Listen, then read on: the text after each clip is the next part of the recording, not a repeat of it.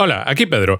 Quiero abusar un poco de tu confianza y pedirte un favor. Si te gusta el episodio y crees que otros podrían disfrutarlo, por favor, compártelo con tus amigos y en tus redes sociales. Eso nos ayuda muchísimo. Más que las estrellitas de iTunes. Y por supuesto, si tienes algo que decir, llevarnos la contraria, matizar lo que hemos dicho o simplemente contarnos qué te ha parecido el episodio, en la descripción encontrarás todas las formas de ponerte en contacto con nosotros. Y siempre, siempre, siempre, gracias por escucharnos. Ya te dejo con el episodio. Teníamos una tele de estas que le cambiabas el dual y se cambiaba en todos los canales. Cuando ponía Boeing, Ajá. pues estaba, en- estaba lo- Boeing lo emitía en japonés y en, y en español. Y, y se los trababa en japonés. bueno, Ya lo he visto, ya me da igual. sí, no es precisamente una serie que requiera... Sé lo que pasa, entonces y se lo veía en japonés. Es como un episodio de una serie española, se podría resumir en 10 minutos. Solo que Doraemon es mucho más divertido. La gente se preguntará por qué estamos hablando de Doraemon cuando lo ponga todo esto. Y dirá, ¿por qué? ¿Cómo empezó esta conversación sobre Doraemon? ¿Te vas de, te vas de festival? Me voy de festival el, ¿Y cuánto dura? el viernes. Del, de una semana, siempre son como dos fines de semana, ¿no? El empieza Empieza- un viernes y termina el sábado siguiente y normalmente el domingo, eso lo hacen también aquí en el Festival de, de Málaga, el domingo, digamos, lo dedican a proyectar las películas ganadoras. ¿no? Y te vas. tanto- Te vas físicamente, entiendo. Sí, sí, ya este año sí. El año pasado no, El año pasado. no fui. El año pasado hubo, hubo festival. El año- aquí en España no nos libramos de ningún festival en todo, lo- en todo el año. No se suspendió absolutamente ni. Bueno, se suspendieron, se, se suspendieron físicamente, pero se... No, sí, pero bueno, pues eh, la mayoría de los así grandes se, se pospusieron y se celebraron más, más tarde o en condiciones, pues como ocurrió el año pasado en, en Sevilla, que, que tuvieron incluso que los últimos días hu- hubo de nuevo un de esto de contagios, una alza de contagios y hubo que cerrar varias, varias sesiones porque pusieron ya el toque de queda a las 8 de la tarde y bueno. Ah, les- cierto. Que, que le fastidió la. Sí, fue por noviembre o así, y le fastidió un montón la, la programación, obviamente, que tuvieron que tenían hecha, pero bueno, la hicieron. Y además estaba muy restringido los, los aforos y. Vamos, ¿no? De todas formas, es, es un montón de tiempo, ¿no? Es, es Sí. un compromiso. Como que es un montón de tiempo. Sí que es más de una semana de festival. Sí, sí, sí, más de una semana de festival, como digo, que es lo, que suele ser eh, habitual, como de, de unos nueve, nueve días de promoción. Aquí empieza el viernes, que normalmente el viernes es un día flojito, pues digamos el viernes como la película de inauguración y, y poco más.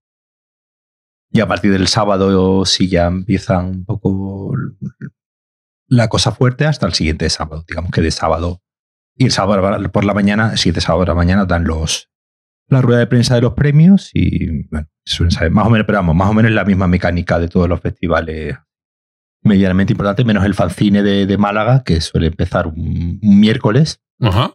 por, por alguna razón y se extiende hasta el martes de la semana siguiente. Que siempre, que, que siempre me coincide con el Festival de Sevilla. A la amiga. Paula la mandaste a las... A Valladolid. A Valladolid.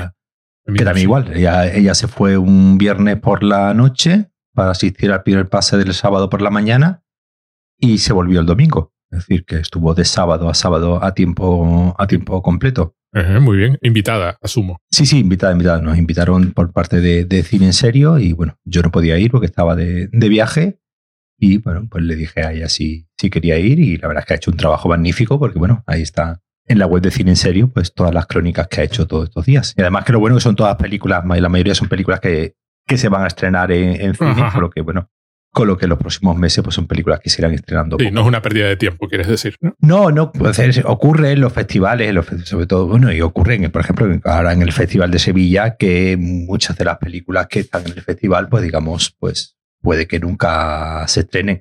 El Festival de Valladolid, digamos, tiene otra mecánica diferente, otra naturaleza diferente, que bueno, que al, al no estar restringido solamente a cine, a un cine, a un cine europeo, ¿no? digamos, como es el de, el de Sevilla, pues digamos que tiene cine todo el mundo y muchas de las películas, digamos, van ya en cierto modo con cierto bagaje y cierta idea de que ya con distribuidoras más o menos ya cerradas en España.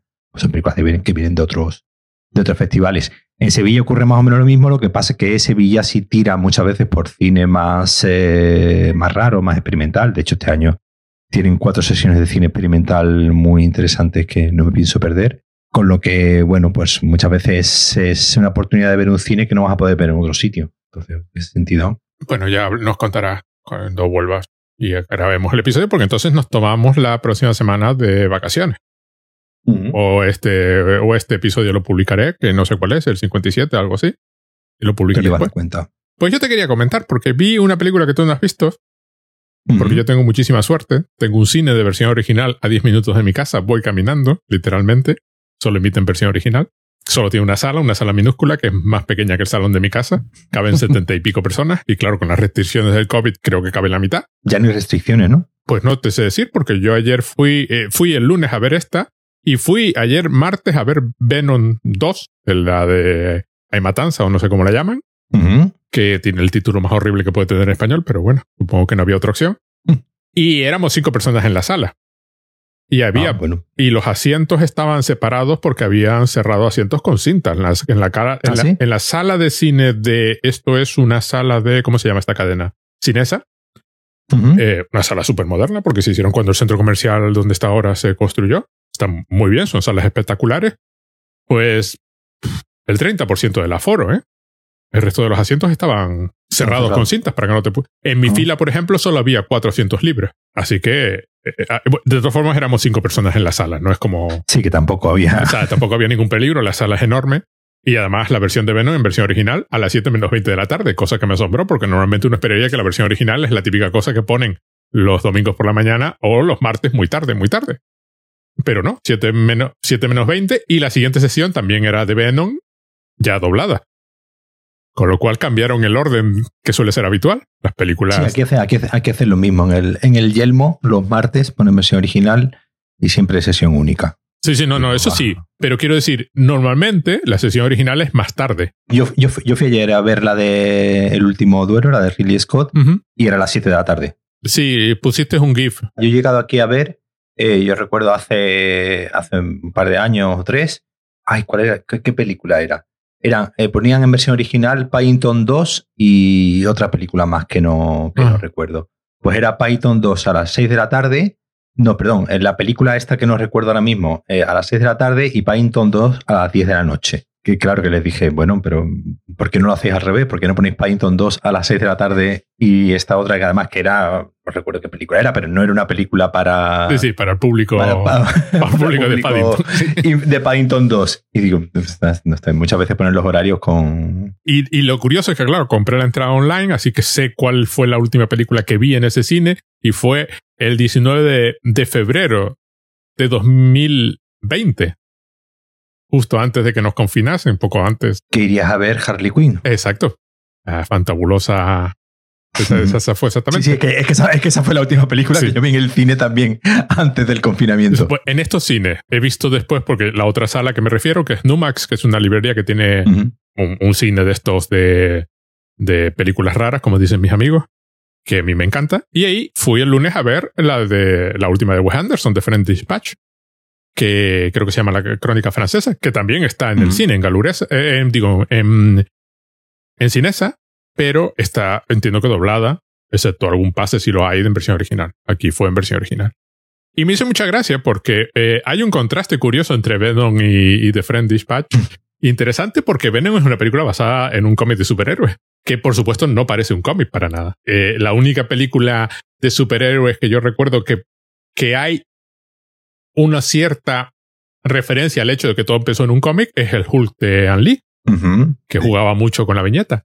Pero curiosamente yo empecé a ver The Friend Dispatch, que, que no me a, mí, eh, eh, yo lo que había leído de Friend Dispatch, que era la película más Wes Anderson de Wes Anderson, y efectivamente es como si hubieses cogido todas las demás, las hubieses concentrado, les hubieses quitado todo lo que sobraba, todo el líquido, y te queda esta película que es Wes Anderson absolutamente en cada fotograma de la película. No hay un fotograma que se escape a Wes Anderson. A mí me encantó. No, no, no tiene. Yo he leído las críticas por ahí y la gente se queja de esto y de aquello, pero a mí me, me pareció. Porque tú la empiezas a ver. Y ahora estoy hablando de un tema que me, que me, que, que me provocó en el contraste, ¿no? De ir un día a ver esta y luego ver Venom. La empecé a ver y lo primero que pensé fue, ah, esto es un cómic. Y fue a los 5 o 20 segundos. La película empieza con una especie, bueno, empieza hablando de la revista. Es, eh, le pongo en situación a la gente, es como el, eh, una especie de New Yorker. New Yorker es esta película, esta revista mítica americana de arte, cultura, eh, mundo, sofisticación. Solo que está, es ese tipo de revista en Francia y la película está dividida en tres historias y hay un prólogo y un epílogo. Entonces, las tres historias que se cuentan supuestamente son tres artículos del último número de esta revista, de French Dispatch, que es el suplemento dominical de un periódico de Kansas. El director del periódico tenía un hijo, el hijo decidió irse a Francia, montar esto, en plan, bueno, pues es el suplemento dominical del periódico y bueno, se da a entender que se vende independientemente y que todo el mundo lo lee por el mundo, allá por allá de los mares. Y entonces estos son los tres últimos artículos del último número porque se ha muerto el editor y en su testamento dejó que se fundiesen los tipos que se usan para hacer la revista y que la revista dejase de publicarse. Así que este es el último número con, el, con la nota necrológica de la muerte del, del editor. Bien, empieza pues con una especie de, de bandeja donde están colocando distintos elementos mm, de bebidas y cosas para comer y tomar que ya te puedes imaginar, es puro Wes Anderson. La, la cosa va girando, se van colocando elementos, todo, todo muy rápido, muy mecánico y muy geométrico. Y luego el camarero pues va con esa, con esa bandeja y sube por la parte posterior del edificio. Y tú lo que ves es, es una estructura que, que, tiene muchísimas líneas verticales. Ya te imaginas, es una composición de Wes Anderson, muchísimas líneas. Te mando una foto de todas formas, la, la puse en el grupo, con alguna línea inclinada que se va. Pero claro, tú ves eso y dices, ah, esto es una viñeta de un cómic. Entonces la película transcurre en una ciudad francesa inventada que se llama Ennui, la pronuncian así además, Ennui-sur-Blaze, pero está rodada en Angoulême, que es una ciudad francesa famosa por su salón del cómic. Y de hecho la película contiene una sección animada, hay una parte de la película. Y luego, por ejemplo, hay momentos en la película donde hay acción, es decir, están pegándose unos personajes unos con otros, pero nadie se mueve todo es estático. O sea, es como, como si hubieses congelado el, fotograma, pero la cámara se mueve de izquierda a derecha y por supuesto cambia la perspectiva. Los objetos mm. están colocados en el espacio 3D. Y entonces la película contiene continua referencias a, como si fuese un cómic. Claro, para mayor parte de la gente, bueno, es decir, no te hace falta haber visto esta película. Habrás visto todas las de Wes Anderson, así que no, incluyendo la que yo no he visto. Bueno, yo no he visto dos. Creo que tiene una que se llama Bottle Rocket, que debe ser la primera, ¿no? Sí, la, sí, la primera. Y Academia Rushmore, ¿no? Sí, esas están, eh, además están en Disney las, dos. Ah, sí. Ah, bueno, pues yo no. Sí, donde Wes Anderson empieza ya a, digamos, a. A, a ser Wes Anderson. A dar pistas es eh, probablemente la de Royal Tenenbaums. Sí, sí, sí que yo creo que, que, que yo la, la, la, vi, la vi hace poco y, y fue una película del año, no sé si recuerdo si era 99 o 2000 la, es, la película. Es, relativamente reciente, me suena, ¿no? Sí, pero no recuerdo, si es, creo que es, creo que es 2000, el 99 es la de, es la de Rushmore. Yo recuerdo ya haber leído algo, hablar de, de Wes Anderson cuando, cuando estrenó Rushmore, pero no, no, la, no la vi en su, en su, en su momento. Y yo recuerdo sí haber ido a, ver el cine. La, Royal Tenenbaum. Yo recuerdo sí, sí haber ido a ver la de la de Tenenbaums en el, en el cine y ahora ya cuando la... Y yo recuerdo que cuando la vi en el cine mm, estaba viendo como algo que no había visto antes, ¿no? Una, una forma de... Claro, ya después, obviamente, en ese momento yo era, yo era más joven, obviamente había visto menos cosas. Ya después, pues, eh, leí un poco qué era lo que le gustaba a Wes Anderson, entonces de ahí digamos, descubres un poco a, Bresson, que es un poco el, padre, eh, el padre real de cierto estilo de, de Wes Anderson. Bresson es un cineasta francés sin, eh, bueno, casi sin ningún sentido del humor, no era, un señor especialmente gracioso, de hecho sus películas, de hecho la mayoría de ellas, muchas de ellas son bastante, bastante deprimentes, pero sí tiene ese estilo un poco pues eh, seco, con los actores muy, muy inexpresivos, ¿no? Con los actores eh, diciendo las mínimas líneas imprescindibles. Eh, eh tiene, tiene películas que son prácticamente mudas, ¿no? Tiene una, que se llama L'Argent, el dinero, que básicamente es la historia de unos billetes que van pasando de mano a mano y, prácticamente lo, que menos importa ahí, pues digamos, son las actuaciones de los, eh, eh, de los personajes. Y entonces, en ese sentido, claro, en el momento yo cuando vi, cuando vi en el 2001 los, los Tenenbaums, pues obviamente esto no lo sabía, pero ya después ya viendo, pues obviamente ves que y ya después lo, el propio Wes Anderson, pues obviamente lo, menciona porque no se puede. No se puede esconder, ¿no? Eh, no se puede esconder, ¿no? Es algo. Pero sí es verdad que, como digo, ya es un Robert Bresson con sentido del humor y, por, supuesto, con ese gusto por la, por la composición de, de cómic. Que tú mencionabas antes el Julian Lee, yo te mencionaría también Scott Pilgrim de. Ah, bueno, exacto, por ejemplo.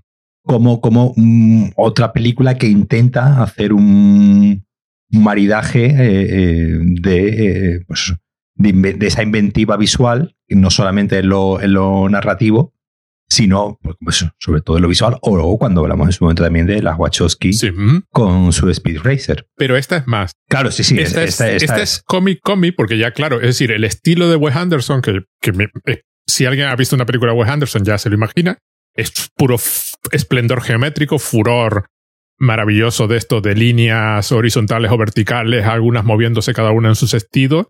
Aquí lo hace continuamente. La composición está perfecta de elementos, el amor por la simetría. El, front, el frontalismo. El frontalismo. Pero el frontalismo que es muy de cómic, claro. Sí, sí, pero a mí, me, por ejemplo, a mí me recuerda mucho al cine de, de Yasuhiro Ozu, ¿no? Sí, exacto, sí, sí. Este hombre que, que, hacía estas conversaciones entre, entre personas y ponía la, la cámara cada vez como si estuviese en el punto de vista ¿no? de uno de los personajes. Entonces los personajes hablaban a cámara, que es algo también muy poco, muy, poco, habitual, ¿no? en el cine mainstream. Y aquí, por ejemplo, todo eso lo lleva a, no, ya te digo, no hay un fotograma que escape a, a Wes Anderson. No hay, no hay un, una cosa que no esté estudiada al milímetro. Luego ves cómo, luego leí sobre cómo se hizo la película y aquello fue un, una fiesta. Es decir, se fueron a Angoulême, tomaron el control de la ciudad, eh, allí donde encontraban un sitio, pues Hay cosas que deben ser esquinas de la ciudad que tú piensas que las tuvieron que construir. Y no, son esquinas de la ciudad, pero encontraron los sitios perfectos. Creo que hicieron lo que llaman Google Scouting, que es que primero van a Google Maps y empiezan a visitar sitios a ver si encuentran uno que les cuadre. Luego se fueron ya directamente a Angoulême a hacer fotografías. Y luego también se fueron a un, encontrar una fábrica textil, creo que era, y ahí montaron el estudio y se montaron todo lo que les hacía falta. Pero lo hace incluso con los actores. Los actores en esta son todavía más mecánicos de lo que suelen ser en una mm. película de Wes Anderson.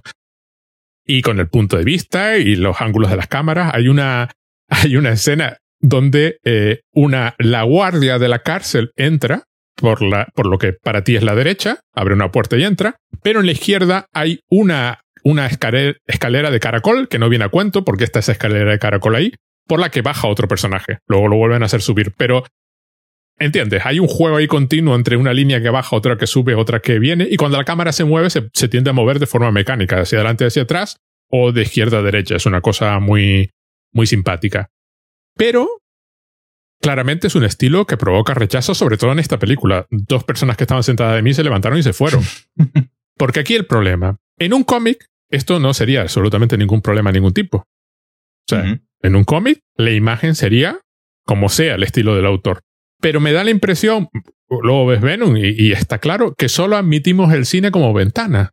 Fingimos que hay una ventana y estamos viendo la acción que hay al otro lado. Que vemos un mundo, entre comillas, real. El otro día veía un vídeo de un señor que me encanta que se llama Mike Rugnetta, donde comentaba que en un momento dado se dio cuenta de las manchas en las lentes de este, de este fenómeno de que pasa algo y la lente, la lente se mancha de, pues, de arena, de tierra, de sangre o de lo que sea. O estos mm, reflejos en la lente del desierto, ¿no? O, bueno, o, los mismos lens flare. Exacto, los no sé, no sé dónde el otro día veía que, que era un gran, un gran drama, ¿no? Los nuevos teléfonos, no sé si era de Apple. Sí, sí, exacto, de, sí. No sé cuánto. Y, y, y, y, era, y era ese ánimo por evitar eh, esa aberración. Además que la, palabra es esa y que, tenga esa palabra de, aberración cuando es algo, digamos, completamente en el fondo natural. Es decir, no, no, es, eh, no es algo que haya que quitar, pero parece que nos, que, que, ese artefacto hay que, hay que eliminarlo. Sí, pero lo curioso que él comentaba era que hemos acabado asociando la vista del desierto con el lens flare de la cámara. O sea, que si vemos una imagen del desierto, tiene que haber. Si no hay el lens flare, no parece que estés en el desierto. Pero entonces, claro, evidentemente esta película provoca rechazo. O sea, a mí me, me encantó precisamente por lo contrario, por lo que tenía de, de, totalmente artificio de principio a fin. Es decir, es una película como si el tío hubiese dibujado un cómic.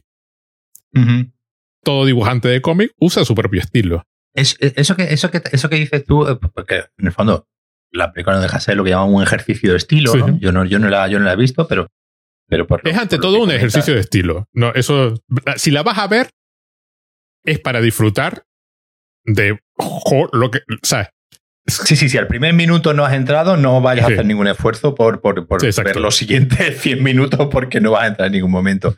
Claro, decir. Eso no quiere decir, por cierto, quiero aclarar que la película no tenga temas, que tiene varios. Por ejemplo, uno muy evidente es ser un expatriado, una cosa que el propio Wes Anderson conoce bien. Eso es un tema que, que va recorriendo las historias que se van contando. Pero eso no es lo importante. A mí lo que me, me extraña, y a, y a la vez, pues, obviamente, me, me, alegra, es que un cineasta como Wes Anderson haya, digamos, traspasado la frontera de, eh, de un cine eh, minoritario. Es decir, Wes Anderson ya es un, eh, es un nombre del mainstream, aunque no. Sí, sí, sí, sí. No, no, no, no vamos a discutir aunque, eso. Aunque, por supuesto. Aunque no llegue, a, no llegue, obviamente, a unos límites de, pues eso, pues de cualquier película de, de Marvel o, o, compañía. No estoy diciendo, obviamente, que, bueno, que un espectador medio vaya, pero sí, pero sí, pues es, un, es un nombre que ya eh, hoy en día, pues eh, la gente va a ver, mucha gente va a ver la nueva película de Wes Anderson, sobre todo, pues, incluso generaciones más, más jóvenes, ¿no? Lo comentábamos el otro día, que Wes Anderson, por ejemplo, triunfa mucho en TikTok. y todo el cine de Wes Anderson, solamente tienes que ir a TikTok y poner Wes Anderson y verás, pues, eh, entre chicas disfrazadas de personajes de, sobre todo chicas, disfrazadas de personajes de, de películas, ¿no? De, de, Wes, de Wes Anderson, o con el ¿no? El look de Gwyneth Paltrow en Tenenbaums o, o, o, cualquier otro. O, o, simplemente, pues, montajes, ¿no? Montajes de su. Yo, yo creo que uno de los de los primeros videoensayos que vi yo um, allá por principios de los 2010 o, o 2000, fuera, fuera uno sobre la, los picados en el cine de Wes Anderson, una cosa así. Es decir, que, que, que, que es un cine que, al tener ese componente tan, tan estético, pues digamos, para esta nueva generación de YouTube, TikTok y, y, demás, pues digamos, es un, es un, cine muy, muy, muy agradecido. Entonces yo creo que ahí sí hay, sí hay una especie de salto generacional entre pues eh, quien se haya criado más en un cine más, eh, digamos, a lo mejor de los... Eh, de los 80, no sé qué tendrás, qué edad tendrían los que se levantaron de tu. Bueno, eran mayores, ¿eh? Claro. Pero, por ejemplo, Entonces, Wes Anderson eh, es solo dos años más joven que yo, ¿eh? Ya es, un, ya es un señor, ¿eh? Sí, pero bueno, el cine de Wes Anderson empieza a explotar a partir del 99-2000, uh -huh. es decir, 99 con la de Rushmore, con, con Bill Murray, y en 2001 con la de Tenenbaums, que ya sí ahí consigue un reparto un poco más de, de renombre. Bueno, están Ben bueno, Stiller, tiene gente, ¿eh? está Bill Murray, está Angelica Houston, es decir, ya hay una serie de nombres ahí bastante, bastante potentes que digamos que obviamente a la película le dan mucho más. Bueno, eh... aquí, aquí es que el torrente de nombres sí, es aquí imposible. Ya, ya, aquí ya directamente es imposible de, es imposible de seguir. Y además, usados dos segundos, ¿eh? William Dafoe, si sale un minuto entero en toda la película, eh, es, vamos, seguro que no. Sí, sí, pero claro, si tú lo que has dicho, si la película está rodada eh, en Francia y, y, llamas a tu amigo William Dafoe, vente un fin de semana, pues vas a decir que no. Uh -huh. Vas, vas, te acercas, eh, sales en dos planos y te has pegado un fin de semanita uh -huh. en la provincia francesa y encantado. Imagínate. Entonces, a mí, a mí lo que me llama la atención es eso, que, que, que, que un cineasta como, como Wes Anderson ya haya pasado es, esa línea y todo el mundo vaya a ver la última película de Wes Anderson y la queja principal de la película, por lo que he leído, sea que es demasiado Wes Anderson, ¿no? Sí, sí, sí. Entonces, entonces es un poco. Vamos, recordemos que la última película de Wes Anderson, la anterior, la Gran Hotel Budapest, estuvo en los Oscars y sí, todo. Sí. Es decir, estuvo ya nominada a varios. De hecho, ganó, ¿no? Ah, yo no dudo que esta acabe en los Oscars, ¿eh? ¿Que lo dudas? Que no lo dudo, ¿eh? Ah, que no lo dudas. No, no, The Friend Dispatch, vamos. Sí, sí, bueno, por lo, por lo menos, o por lo menos en los apartados más así eh, técnicos y por meter la, la, nota la nota de película, obviamente no, no, no, ganaría en la vida, ah. pero por meterse un poco la nota de, de película rarita que tenemos que, que, meter todos los años, probablemente entre. Entonces, entonces claro, que, que ahora la queja sea, me hace gracia un poco que, la, que la queja sea que la película es como demasiado Wes Anderson, ¿no? Como, como si el propio Wes Anderson no lo supiese que probablemente haya hecho su película más Wes Anderson. Pero claro, a mí lo que me pasa es, primero, ah, una cosa que no he contado. Casi, todo casi toda la película es en cuatro tercios, pero es el cuatro tercios este que es mentira. O sea, las rayas negras a los lados son mentiras.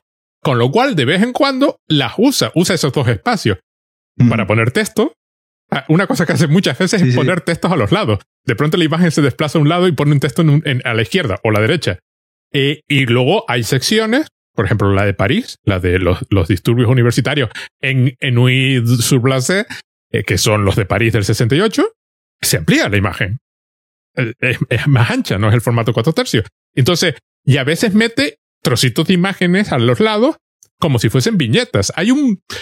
Eh, a mí lo que me asombra de la película no solo es más Wes Anderson que nunca.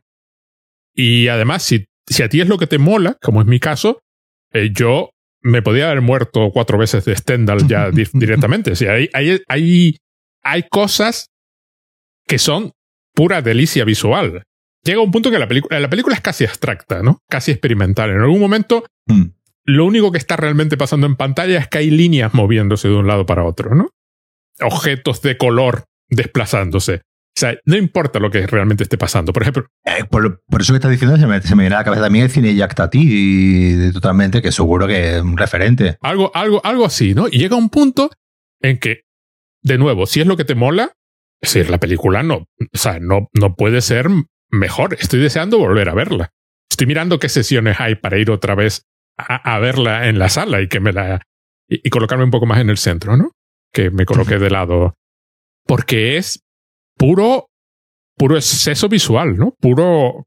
Claro, yo lo que me pregunto cuando, cuando un director hace ya este tipo de películas de donde parece ser que, por lo que me estás diciendo, y por, bueno, por lo que ya había leído, me sugiere que es este tipo de película callejón sin salida. Sí, sí, no, no, no, es que suena testamento, sí.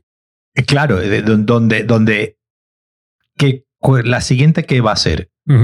Pues de hecho está rodando ya aquí, de hecho está rodando aquí en España y todo, está en Chinchón eh, rodando, que no sé qué era visto en, Chinchón este hombre. Pues yo no estaba, no estaba en Chinchón, en fin, no lo, no lo conozco, pero bueno, algo, algo ha visto. No te preocupes, que seguro que lo mismo pensaban los de Angulán, que habrá visto este tío. sí, sí, eh, algo habrá visto el hombre. Eh, yo, como digo, no, no, he estado, así que no puedo, no puedo decir nada. Pero obviamente algo habrá visto para que. Pero, pero me, me, hace eso, me, me, llama mucha atención este, este tipo de, de, obras donde se plantea tal callejón sin salida que los directores mm, o, vuelven a repetir otra vez eh, lo mismo o, hacen algo completamente diferente o ya directamente, pues un poco lo que tú decías, ¿no? Ya directamente te, vas al cine abstracto y ya directamente pues haces una película entera, porque en esta nueva que, he leído sale Scarlett Johansson y que, que, que, nuevamente, bueno, el, el, cast también es eh, también es un poco tremendo, es decir, que que no sé yo, este, no, no me llama mucho la atención eso, el, saber que, que, a partir de aquí, ¿qué? Porque, porque es muy difícil salir de ahí. Pero lo que yo me pregunto, ¿por qué Venom, que es una película sobre unos simbiontes que vienen del espacio, y, y un personaje muerde a otro y por eso se contagia de su propio simbionte y se desarrolla un simbionte tal, o sea, que no podría ser más absurda fantasía. Esa película es tan increíblemente convencional. Menos en tres o cuatro detalles mm, de, edad. Sí, sí, sí. Y la otra, que es una película sobre expatriados americanos en una Francia que es de Wes Anderson, que es, un señor con un sentido estético particular y una visión pues de gente con dinero y alta burguesía y tal. Esa película es espectacular visualmente y es como un cómic en el sentido de tú no puedes ver esa película y no pensar, eh, como pensarías en un cómic, esto lo ha dibujado Moebius, ¿no? O esto lo ha dibujado Mengano. Tú ves un plano de este y dices que esto es una película de Wes Anderson, o sea, te lleva dos segundos de reloj. A mí me pasó con el fantástico Mr. Fox, que se la puse a mi hija Y llevaba la película dos segundos y digo, joder, esto es una película de Wes Anderson. Y efectivamente era una película de Wes Anderson. Y lo que veía era a dos zorros mirándose uno a otro. Sí, sí, sí. sí. Pero ya es claro. Yo esa película, yo esa película, yo te- creo que te he contado ya. Yo esa película la, la- la vi, la, vi en el, la vi en el cine en su momento cuando se, cuando se estrenó con, con mi hija, que tendría tres años o una cosa así, pero ella siempre es muy buena y veía las películas sin ningún, sin ningún problema. Esa- en esa sesión hubo gente que se salió porque la gente pensaba que iba a haber una película de, pues, de, pues eso, de dibujitos o de... Pensaba que iba a haber otra cosa y cuando, cuando empezó a ver es, esa, esa, esa, esa, estética tan, tan rara y esa estética tan poco habitual que la, que la tiene y de encima, bueno, que la historia tampoco era muy infantil. ¿Por qué? Tú, tú dices que por qué, por qué hay ese rechazo. Eh, yo, yo tengo claro que es un rechazo formal. Que es un rechazo formal. Queremos, queremos ver una, una narración de plano contra plano, eh, plano general, plano detalle a la que estamos habituados a, un tipo de narración, incluso a la que puedes apartar la vista de la pantalla durante unos segundos y seguir escuchando lo que está pasando sin miedo a, perderte nada. Y eso provoca, un poco como hablábamos el otro día con el tema de la, de la puesta en escena, esto provoca que cualquier película que sea un mínimo reto visual, un mínimo reto formal, for- formal, ya causa rechazo. Yo, yo- yo tengo claro que el factor es el formal, eh, claramente. Claramente, el cómic, como todas las artes visuales de este tipo, que, que, tú, que tú creas el mundo desde cero, con lo cual tú dibujas o pintas, se beneficiaron enormemente de la invención de la fotografía claro. porque se liberaron del realismo. Es decir, nadie espera que un cómic sea realista.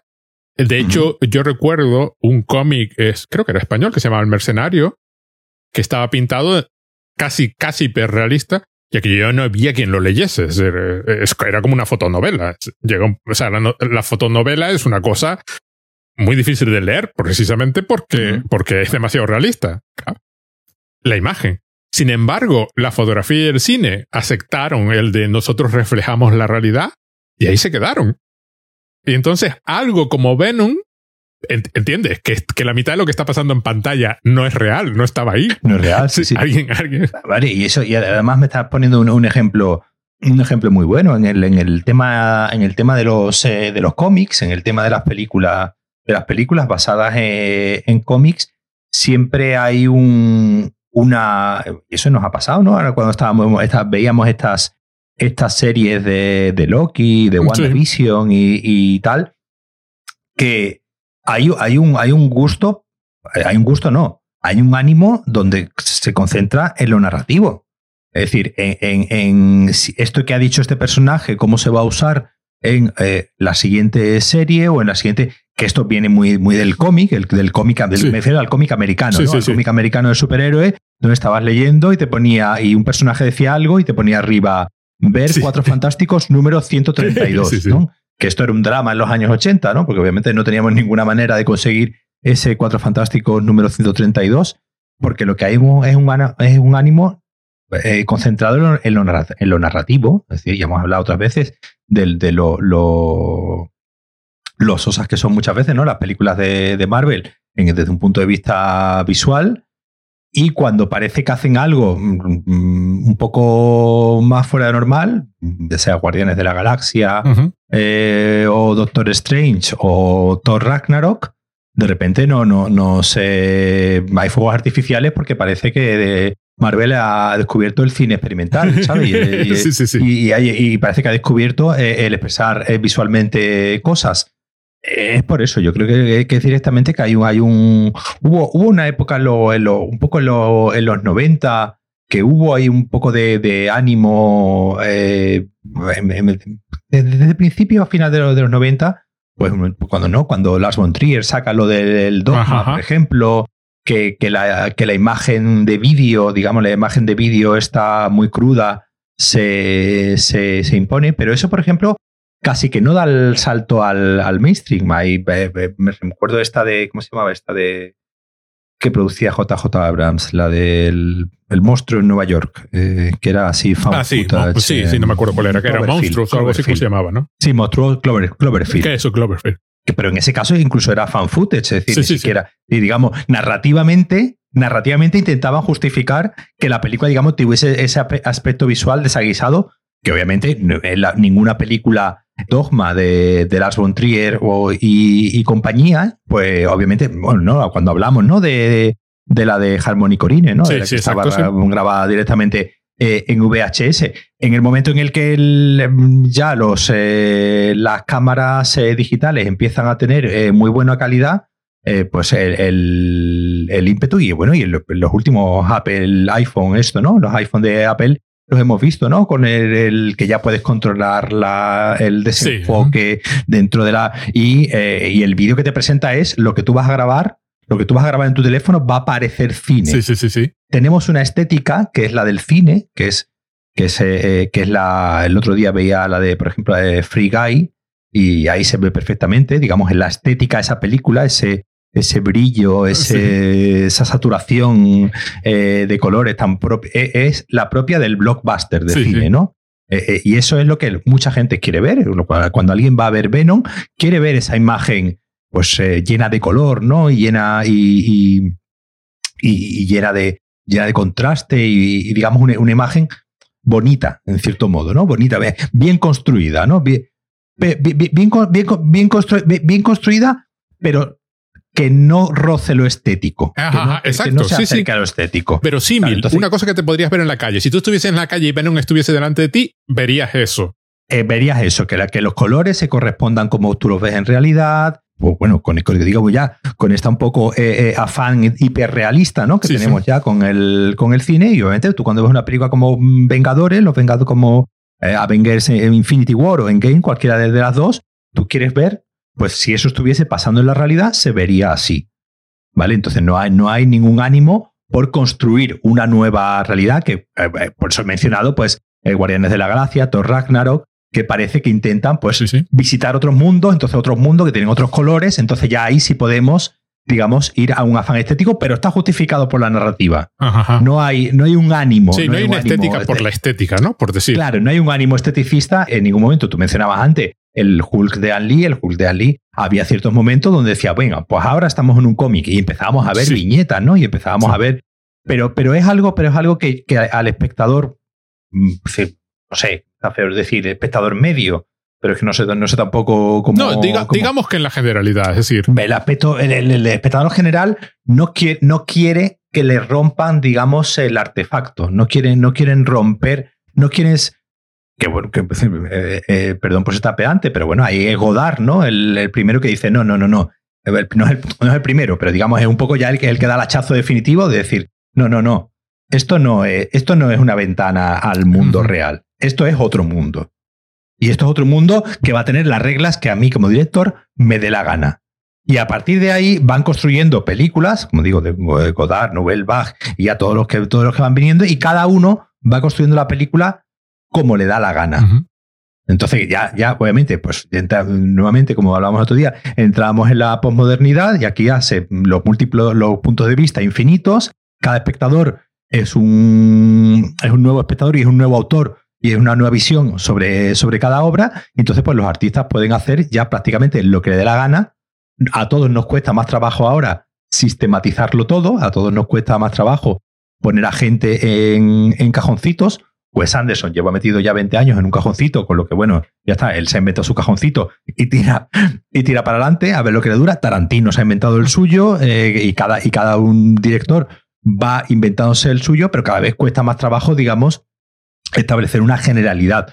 La generalidad está en el mainstream, la generalidad está en, pues eso, en películas como Venom, en películas como Free Guy, en películas como cualquiera de, de, Marvel, que digamos que tienen una, una estética ya creada, con un, mundo en el que todo el mundo es eh, guapísimo, en el que no, no existen los feos, no existen los gordos, no existe eh, eh, y si existe el tarado es por algún ánimo narrativo, no por el gusto de que, de que, de que, de que exista.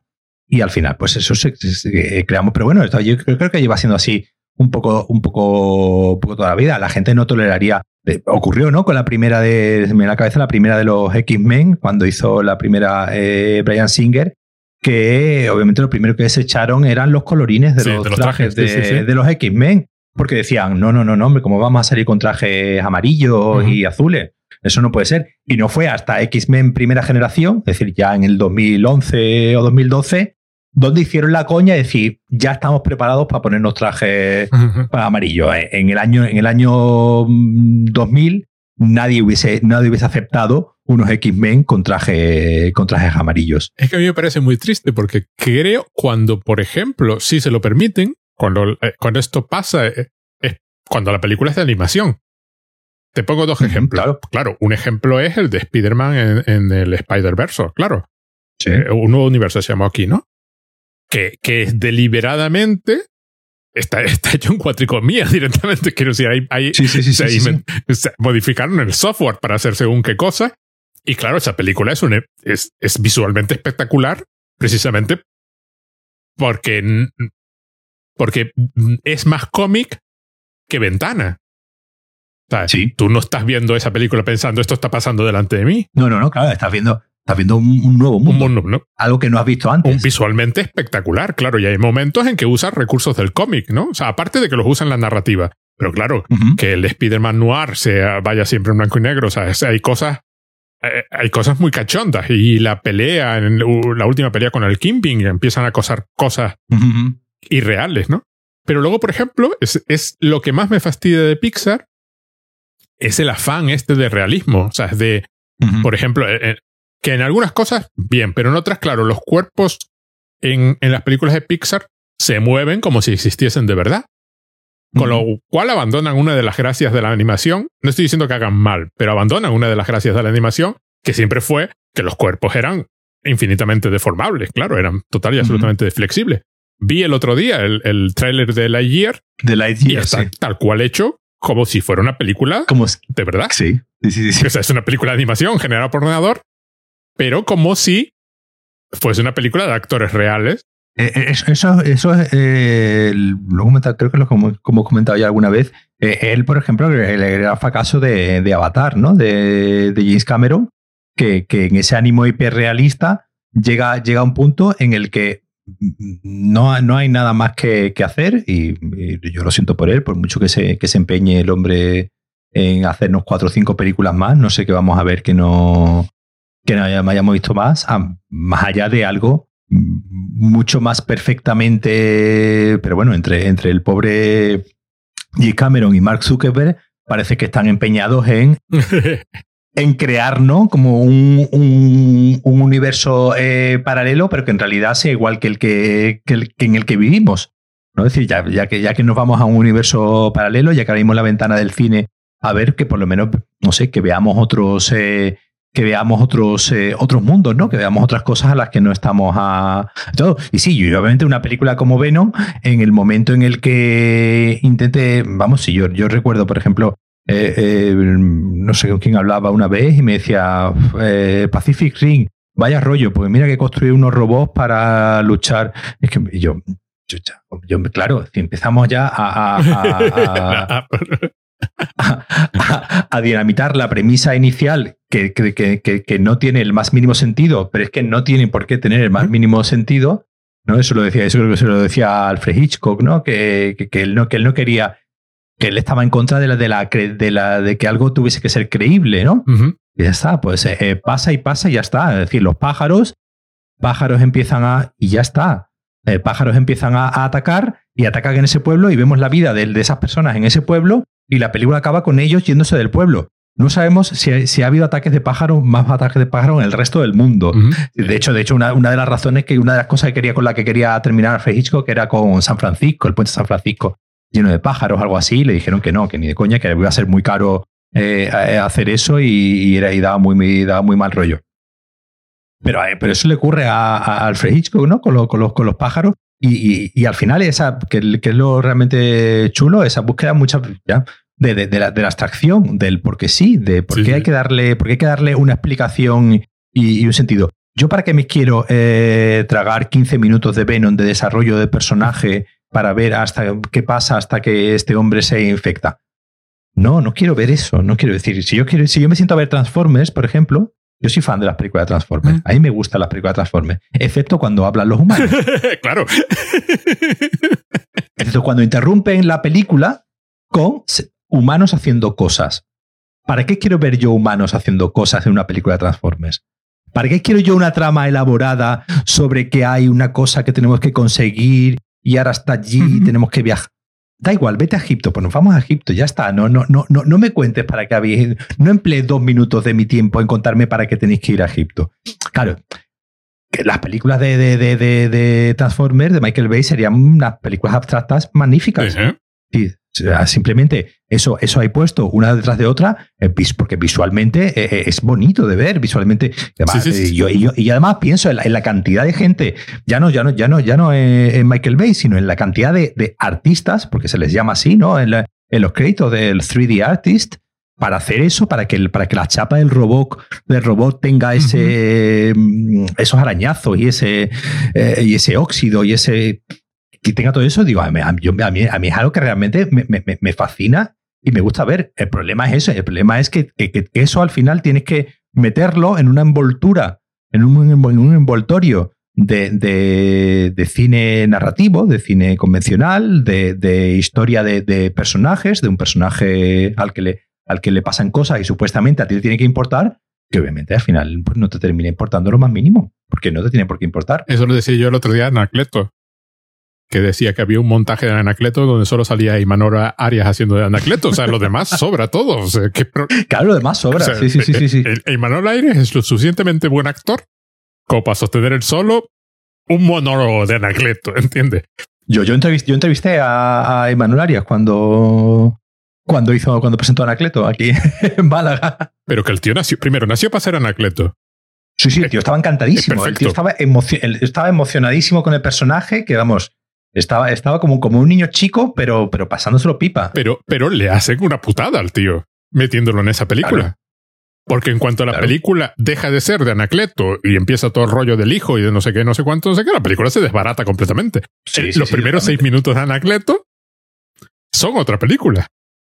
Prometen otra película completamente diferente cuando llega allí a la, a la, a la celda y el otro le dice aquí no se puede fumar y cosas así, o sea, te mueres de la risa, ¿no? O sea, aquí, aquí, en España lo intentó eh, Javier Fesser con las películas de, de Mortadelo y Filemón. Sí, sí, sí, con la primera. La, primera, espectacular. La primera, que, la, primera, la primera que hizo era un, acerca, era un acercamiento muy a que a, a algo que podría haber sido se me viene también a la cabeza eh, eh, los eh, señores estos, los, franceses, ¿no? claro, delicatessen y estas cosas. de los delicatessen y todo eso en los... Pero claro, fíjate, te estoy hablando de, de, de los 90, porque estás sí. al principio de los 90, 91, 92, donde aún había, y de, y de, hecho hoy en día, tú ves una película, el otro día hablábamos, ¿no? De la de los muertos vivientes, pero tú muchas veces ves muchas películas de los, de los 80 y muchas veces chocan eh, por, lo, por lo presente que sigue estando el, el, dispositivo cinematográfico en ciertas películas. O bueno, se me viene también a la cabeza, eh, no sé, una, una, serie que tú, no sé si la conoces, de, de, los años 80, que se llama Parker Lewis eh, Never Lose. Ah, me suena, sí, no lo he visto. Vale, es una, es una, es una serie de... Yo, la, la serie Scraps sí, que tiene este, este rollo también de muchas veces romper, ¿no? Con, pero, pero digamos, Parker Lewis era mucho más eh, cómic, ¿no? En ese, en ese sentido, digamos, toda, toda la realidad era ese, era ese continuo. Oh, bueno, o el, el pobre Terry Gilliam, ¿no? Del que, Del que también comentábamos el otro día. Claro, todo el cine de, de, Terry Gilliam, por visto hoy en día, tú hoy en día ves Brasil, modo, incluso 12 monos, ¿no? Que es de, 12 monos, no, pero sí, uno, incluso eso, 12 monos, que del de final. Incluso 12 monos, sí, Incluso 12 monos, digamos que probablemente su película así más, más, más mainstream, ¿no? Más normal. Bruce Willis, más, bueno, y con Bruce Willis y, Brad Pitt, ¿no? En lo más alto de su, de su carrera. Y, y es una película que, que, que, hoy en día tú dirías, ¿qué estudio de, de cine eh, presentaría hoy una película como, como 12 monos? Digamos, con esa, con esa estética, ¿no? Tan, tan particular. Y si es verdad que yo ahora, por ejemplo, cuando, digo, cuando yo vaya ahora al Festival de Sevilla, ya te diré la, semana, la semana que viene, no ocurre tanto en ciertos cines más de autor, más eh, europeo, más, digamos, eso, no, obviamente, pues no tan, no tan, no tan mainstream, donde, digamos, lo, lo, formal muchas veces sí intenta tener un poco más de, de salida, donde lo formal sí, aunque sí es verdad que eso creo que ya lo hemos hablado una vez, Eh, o también ocurre, pues en el cine de autor también hay toda una serie de una serie de códigos, ¿no? y, una serie de, y una serie de, de, formas de, hacer, pues si es una película eh, realista, pues cámara en mano, eh, cine de cogote. Tiene sus propias convenciones con, al final. Claro, tiene sus, propias, tiene sus propias convenciones, pero sí es verdad que obviamente, pues como hace un cine más minoritario, sí hay más oportunidades de encontrarte pues pequeñas, pequeñas, ¿no? Y grandes, y grandes fugas de, de, cine un poco más eh, menos convencional, pero sí. una, una película, pues está, mirando ahora mismo la, la, cartelera o bueno, lo que es el mismo popular, pues una película como, como Doom, eh, pues igual, es una película pues eh, que, que es espectacular en el sentido de todo lo espectacular que puede ser una película de hoy en día con esa cantidad de millones invertidos en, ella, pero para mí no me resulta una película eh, visualmente estimulante porque no, no, no veo nada que no haya visto ya o que más o menos yo haya ponido ya más o menos medianamente imaginar. Eso, a eso me refiero. Estoy seguro de que yo he disfrutado visualmente de The French Patch como no disfrutaría con Dune. No, no, seguro, seguro. Yo, he disfrutado cada. Porque vamos a ver, costó 25 millones de dólares. Ni siquiera es excesivamente cara para ser una película. Claro, los autores experimentales no suelen tener 25 millones de dólares. Pero estos son 25 mil millones de, 25 millones de dólares súper bien empleados. Los ves en la pantalla. Es decir, no. Tú estás sentado en el cine diciendo. Y, y, y, y estos 30 fotogramas que ha movido la cámara para mostrar otra escena. Eh, mira, hay un personaje que, que, no se sabe orientar y entonces lo invitan a una comida. Y tiene que entrar en, el departamento de policía, porque ahí es la comida. Como no se sabe orientar, va perdido por el edificio. Ya te puedes imaginar las oportunidades que tiene Wes Anderson para empezar a mover la cámara pasando de una habitación a la otra. totalmente en plan, en plan montaje de cómic, ¿no? Claro, tú dices, esto costó una millonada solo para que este tío pueda sacar una, escena donde hay un montón de señores haciendo ejercicio en un, en un gimnasio que eso dura 20 fotogramas.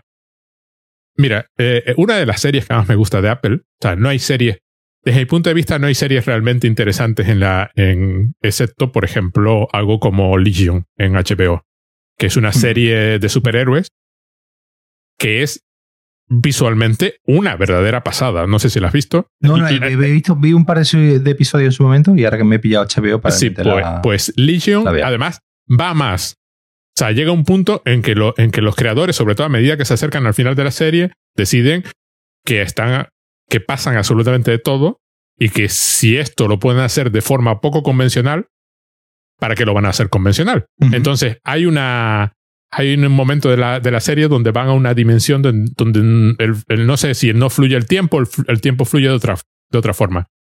Pues son como una serie de fotografías congeladas pero está muy bien hecho, no es como, no, está súper bien hecho. Entonces, claro, ellos se están moviendo, pero tú vas, pero no es, no es en plan la YT, ¿no? Donde cambiaba, no, no, no, aquí es como si hubieses eliminado 10 fotogramas, de, en cada, entre, entre cada dos fotogramas eliminas 10 y haces una cosa así como muy rara, ¿no? Muy, muy, muy bien hecha, ¿no? Pero hay una serie de Apple que se llama Calls. ¿La viste? No, tampoco. Eh, no, no, no, no la he visto. Bueno, y me, soy que más hablo de ella y, quiero ver, pero es de esta de, me, tengo que sentar a ver. Sí, es un audiodrama normal y corriente. Es un episodio, son unos, no sé, son pocos episodios, unos ocho, no así. Está basado en una serie francesa, a su vez. sí. Pero es un episodio de Twilight Zone largo, cortado en trocitos, que cada uno es el episodio, donde pasan cosas raras. Lo interesante de la serie es que tú no ves nada de eso en pantalla. Tú solo lo oyes. Lo que ves en pantalla son gráficos abstractos generados por ordenador círculos, figuras geométricas, que van como representando lo que va pasando. Si hay dos personas hablando, pues ves una línea con cada uno en un lado. Si de pronto interviene una tercera persona, la línea se convierte en un triángulo. O hay círculos para representar las posiciones geométricas de dónde está cada uno o cosas así, pero es todo abstracto.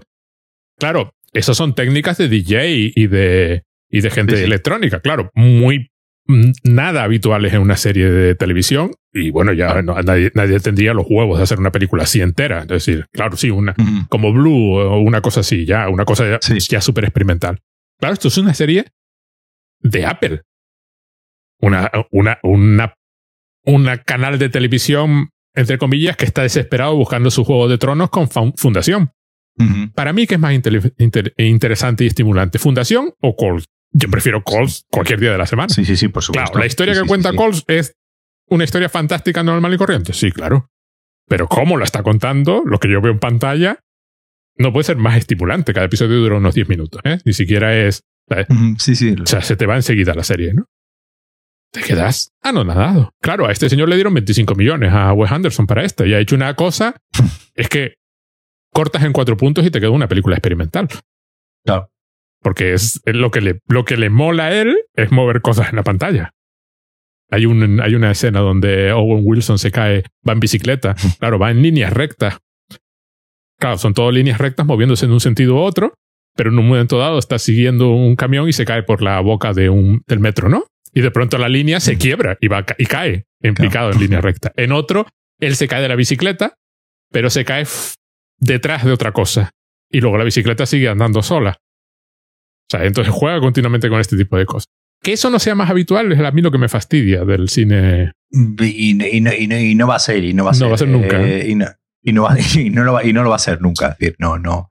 No creo que. Porque no, es decir, sobre todo ya, y sobre todo ya hoy en día, por ejemplo, con.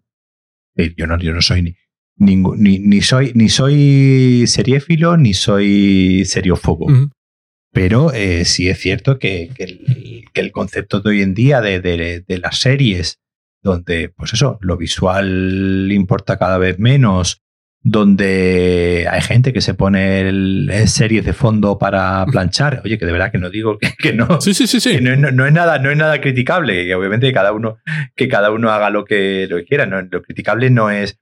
Pero sí es verdad que te crea, que te crea un, una especie de, de, de hábito a que eh, no tienes que estar eh, pendiente. Es como, es, como el- es como hoy en día bueno, todo el mundo que se queja que cada vez le cuesta más trabajo leer, ¿no? Que cada vez le cuesta más trabajo concentrarse 10, 15, 20 minutos en, En la lectura, sí, sí. le- en la lectura, ¿no? Eso eh, lo, lo leímos, ¿no? Continuamente porque las redes sociales pues, nos acostumbran a esta idea de titulares, eh, estímulos, eh, eh, muchos estímulos poco, en poco tiempo y, pues, obviamente, pues una lectura pues requiere... Al final esto es, lo- esto es lo mismo. La gente que va a ver Venom, pues eh, desde el punto de vista visual, lo que, lo que querrá ver por un lado es eh, pues el que vaya a ver eh, a Tom Hardy eh, haciendo el cabra, ¿no? Haciendo sus cosas de, de Tom Hardy, pues como en la, como en la primera, ¿no? Que al final era lo, lo más divertido de la, de la película, ver a un actor pasándoselo, Pipa, sí. pasándoselo bien actuando, es decir, no, no preocupándose por, por hacer una actuación realista, sino siendo un clown completa, completamente. Y esto a mucha gente le puede sacar de quicio, por ejemplo, Sí. en una película como Venom. Decir, pero es que está muy exagerado. Es que, no, pero eh, está muy- me estás hablando de que es una, como he dicho tú al principio, que es una película sobre un simbionte del espacio que viene y te. ¿Me vas a decir que el actor está exagerado? Pues, pues, pues claro, es lo, mi- es lo mínimo que puede hacer, ¿no? No, no, no, no, no, no, espero que el hombre se vaya a poner a actuar de forma reflexiva y, y calmada. Es lo mejor de Venom, de todas formas. Es, Claro, claro. en este caso, sí, además, en particular, porque es la extraña pareja. Claro, fueron sí, sí, más. eso, eso- eso he leído, que es una gran comedia romántica. Exacto, ¿no? es una gran comedia romántica. Eh, pero al final eso, al final lo que, lo que el público general, en primer lugar, quiere ver una ventana al, mu- al mundo, al que conoce, o, o- o medianamente, eh, de ahí un poco el, el- el auge, ¿no? De la, de, oye, ¿por qué suelen gustar tanto, ¿no? Las películas basadas en hechos reales. Ajá. Es decir, esa, esa idea de, mi madre me lo decía otro día, ¿no? Es que a mí me gustan las películas que ponga basadas en hechos reales. Es decir, el, el- el ver tú algo como, como documento, Sí, sí, sí. el ver una película como una película, una serie, ¿no? Cuando hablo de una película, una serie, como documento, como de que esto pasó realmente, y si no pasó, quieres tener la sensación de que eso podría sí, sí. haber pasado. De hecho, de hecho muchas, muchas veces mi madre me, me- mi madre me pregunta, ¿pero esto está basado en una historia real? Y a ella le gustaría que, sí. que- que esa película que acaba de ver y que le ha gustado, histórica o, o de lo que sea, hubiese pasado realmente. Y es por eso, porque, porque al final. Entonces, claro, en el momento en el que tú estetizas, en el momento en el que tú. eh, hay, hay, hay componentes estéticos a los que estamos acostumbrados, ¿no? Estamos acostumbrados a la música, estamos acostumbrados a que en ciertos momentos suene cierta música y si no suena la música que esperamos, nos suena, no, no- lo vemos hasta raro. Es un componente estético completamente irreal, no es natural, no, no, Sí, no, sí. no, en la música real no existe la música, eso, eso era gracioso en la, en la película de Woody Allen, ¿no? La de la rosa púrpura del Cairo, cuando se van a dar el beso y él se quedaba esperando el fundido a negro y decía, pero no hay fundido, pero no hay fundido a negro. Y decía, no, no, en la realidad no hay fundido a negro. En la realidad nos damos un beso y cuando terminamos nos separamos y ya está. No, no, no, no tenemos que esperar al fundido, al fundido a negro. Eh, hay componentes estéticos a los que estamos acostumbrados, ¿no? Estamos acostumbrados, pues eso, en el sonido, a que suene música, a que si dos personajes están hablando en un sitio muy ruidoso, solamente los escuchamos, los escuchemos a ellos y que el resto del resto del bar eh, parezca que de repente no, el resto de la discoteca no, no, no, no exista. Estamos, estamos acostumbrados a toda una serie de convenciones totalmente irreales que se han ido haciendo a través de la costumbre, es decir, la mera, la mera existencia de la elipsis, ¿no? De que un personaje diga voy a tal sitio y en la siguiente escena aparezca ya en ese sitio y no tengamos que ver ese tramo en medio, es una educación, no, es algo, no es algo que nadie nos haya. Eh, simplemente nuestro cerebro ha aprendido a rellenar esos huecos y obviamente, pues a los primeros personas que veían cine no sabían, no sabían leer eso. Al final, eso, el, cine, se, el cine y el audiovisual se aprende, a, eh, como todo, se aprende a, leerlo.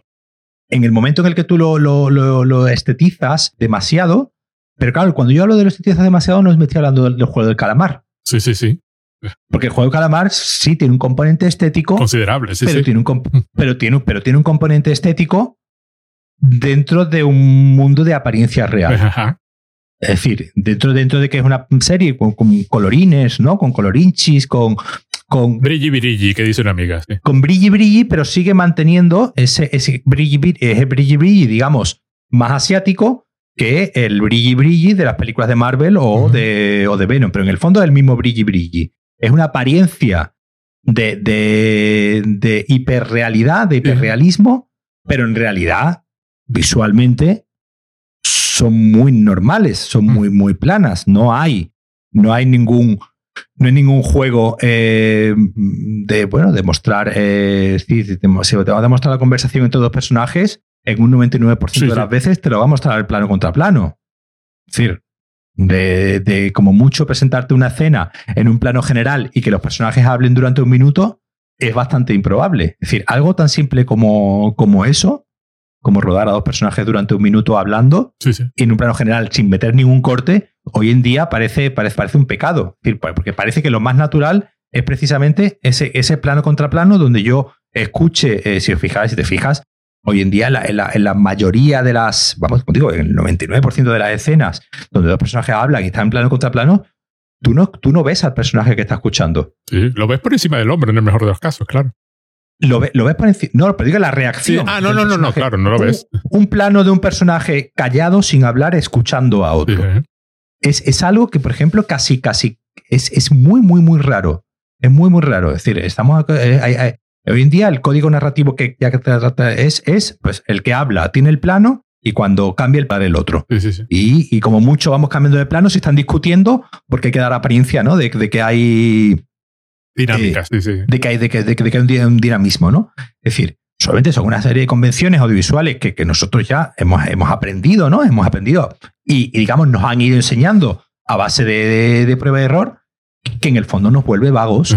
En el fondo nos vuelve vagos a la hora de enfrentarnos a otros tipos de narraciones, a otros tipos de estéticas o, eh, o, a, otra forma de, de hacer las cosas. Claro, un señor como Wes Anderson obviamente es consciente de, esto y llega un momento, ya ha llegado, yo creo que aquí ya llega un momento que ha dicho, pues si queréis caldo, te voy a dar dos tazas, ¿no? Si queréis ver una película de Wes Anderson, pues yo ya es que no me voy a cortar lo más mínimo. Una película como Los Tenenbaums sigue siendo teniendo sus eh, ya sus ciertos eh, manierismos. No, no, no es todavía manierista, manierista ya sería esta manierista ya sería. No, no, está totalmente, sí, sí. Claro, que, es un poco. Que, en, el, en el cine, digamos, clásico, pues ocurre, ¿no? En la época de los años 50, el otro día te comentaba, ¿no? El otro día veía, veía El hombre tranquilo, que es una película del año 51, 52, y es una película totalmente manierista. Es una película con unos colores que no existen en la realidad. ni, ni, en la propia Irlanda en la que yo estaba en ese momento, cuando estaba viendo la película, existen esos verdes y esos rojos, ese, ese rojo de, de, la, de la cabellera de, de, de, la actriz. Es decir, eh, el cine en los años 50, por, por, por diferentes directores, eh, se vuelve muy maderista y los colores empiezan a ser colores imposibles. Y si te fijas, en los años ya 60 y 70, los colores empiezan ya a volverse como más naturales. De una película como Taxi Driver sucede en el Nueva York Sí, sí, sí. De, de, de verdad. Es el Nueva de Siendo una película aún todavía muy expresionista, Taxi Driver, porque es una película con un componente estético muy fuerte, pero ya está más cerca de, de la realidad que cualquier película de Douglas Sirk de los años 50. Sí, sí. Ujú. Entonces, en ese sentido, pues sí, nos vamos acercando cada vez más a que todo, todo parezca que es un documental. El mismo documental ya adquiere formas propias del cine eh, y hay solamente hay que ver los documentales muchas veces que, que pone, bueno, que estrena Netflix o que estrena que tienen un componente cinematográfico que parezca que, que parezcan que parezcan una película, ¿no? Que parezca que esto realmente y la narración muchas veces es la propia de una película, esa narración serializada donde vamos contando una historia que ocurrió de esta manera y no podía haber ocurrido de, de, de otra manera, ¿no? Claro, obviamente rompiendo completamente todo, todo, todo componente estético que pueda tener. Es decir, al final es la, es la eterna lucha del, del, del, fondo y la forma, ¿no? De, sí, sí, pero que sí, que es, que es absurda totalmente. Que ya, que ya Godard en los años 60 ya dijo que fondo y forma mm, es lo mismo eh, y que una sin otra y otra sin una, pues no, va, no van a, sí. a, a ningún lado. Entonces, es como si, es como si, como si pudieras tener fondo y darle forma, o pudieras tener for, for, forma y meterle el fondo, ¿no? O, claro, ¿entiendes? eso por ejemplo ocurre no. mucho, eso ocurre mucho en el, en el cine político, ¿no? En el cine de, en el cine que, in, que intenta ser político, ¿no? Eh, muchas veces que pues eh, que es cuando te intentan vender no una, una ideología en concreto te inventan vender una, una moto en concreta eh, con una serie digamos de buenas eh, cine de buenas intenciones no con una serie de, de parámetros narrativos muy bien intencionados eh, sobre un envoltorio completamente arcaico y clásico y completamente eh, desfasado pues claro pues cuando te están intentando vender una idea machaconamente, pues el propio cerebro también eh, tiende a, a, a, rechazarla. A mí por eso me encanta tanto el cine absurdo este japonés, que los japoneses cuando les da por no tener coherencia de ningún tipo, pasan absolutamente de todo y se hacen... Y, y, y, y se vuelve prácticamente surrealista, mm. sobre todo porque, porque hay una enorme influencia del manga y del anime, ¿no? Y, y, y muchas adaptaciones de manga y anime en versión real son películas que, que, no tienen ni pies ni cabeza. Es decir, hacen que, que Mortadelo y Delicatessen parezcan, parezcan películas de Marvel. Es, el, los cambios. Vi, hay varias en, Amazon. Vi el otro día una que se llama Quintana, Quintama, que está basada en un cómic de humor. Y la película es de humor, pero es de humor, de este humor japonés que va al por el surrealismo directamente. En ese sentido, los, los asiáticos, y me acuerdo que lo, también un poco lo hablamos también el, en general, el cine, el cine, el cine asiático, sí está menos eh, muchas veces constreñido por la forma, bueno, son muy populares, ¿no? Estos vídeos que hay que hay por ahí, ¿no? De películas de hindúes, de, ¿no? de, la India, por ejemplo. De la, estas películas hindúes de, de superhéroes y de... con, con, que tú las ves y tienen unos, unos, hallazgos, unos hallazgos visuales que dices tú, Dios mío, esta gente, ¿cómo se le, cómo se le ha podido? Bueno, ¿no? Cuando hablábamos de, de John Wick, ¿te acuerdas?